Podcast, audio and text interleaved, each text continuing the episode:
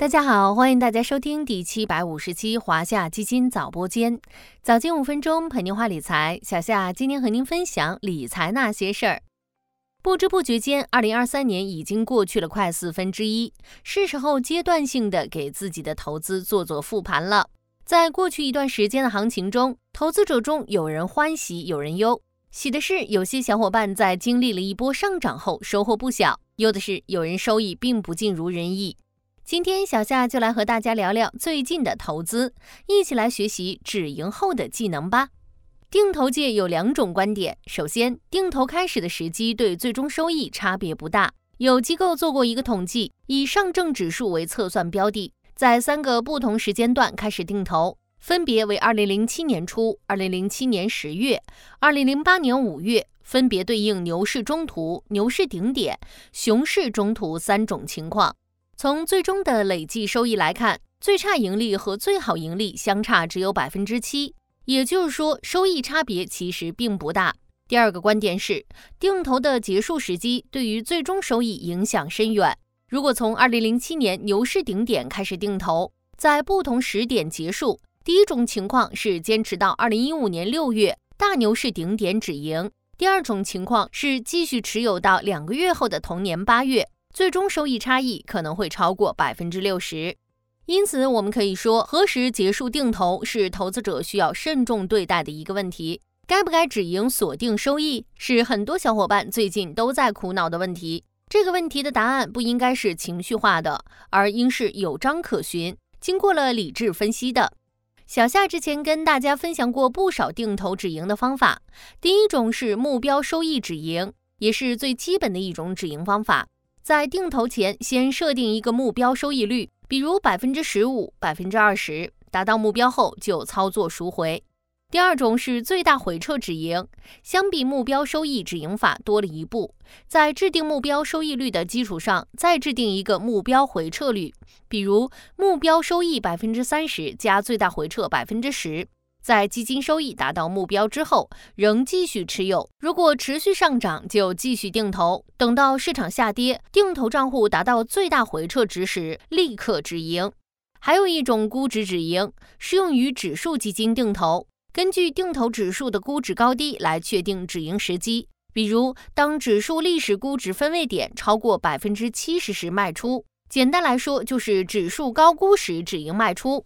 这三种止盈方法各有利弊，大家可以结合自己的风险偏好、预期收益目标、基金产品类型、市场行情来选择更适合自己的止盈策略。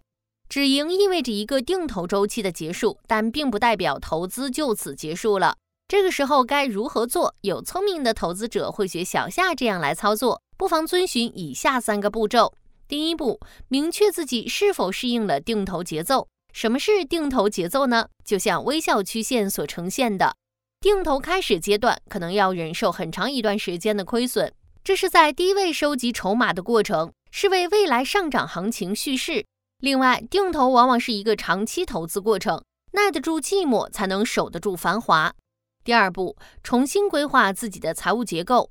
我们在不同阶段可能会有不同的财务需求。在结束了一段定投规划后，可以重新梳理自己的需求，是否有新的大额支出？如果有的话，可以拿出一部分的资金去支出，其余的资金建议大家可以继续滚动再投资，开启下一轮定投周期。这是定投积累财富的一个重要步骤，将盈利资金滚入再投资，才有望发挥真正的复利效果。具体如何操作呢？有两种方法，一种是定投原来的基金。将上一轮定投赎回的资金，包括本金和收益，分成三十六份来平摊，继续定投到这只基金上。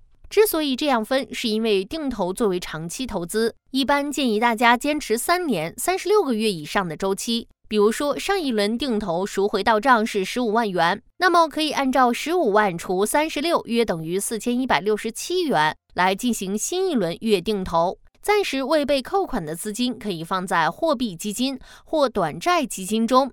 同时，我们在新周期一般还会有新的收入，因此也可以提高一些定投金额，比如将赎回资金分成二十四份，按照十五万除二十四等于六千二百五十元来进行新一轮月定投。将旧钱和新钱滚在一起，以期达到更好的投资效果。还有一种是继续定投原来的基金，同时新增一到两只新基金作为定投对象，以此来丰富定投组合。新基金和老基金最好是不同风格、不同行业的，这样组合起来可以达到资产配置分散风险的作用。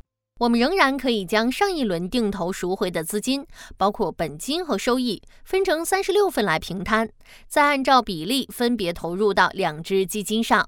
还是那句老生常谈的话，如果对于长期和复利拥有期待，不妨定投，滚入再投入，周而复始，方能在长期投资中收获希望。好了，今天的华夏基金早播间到这里就要结束了，感谢您的收听，我们下期再见。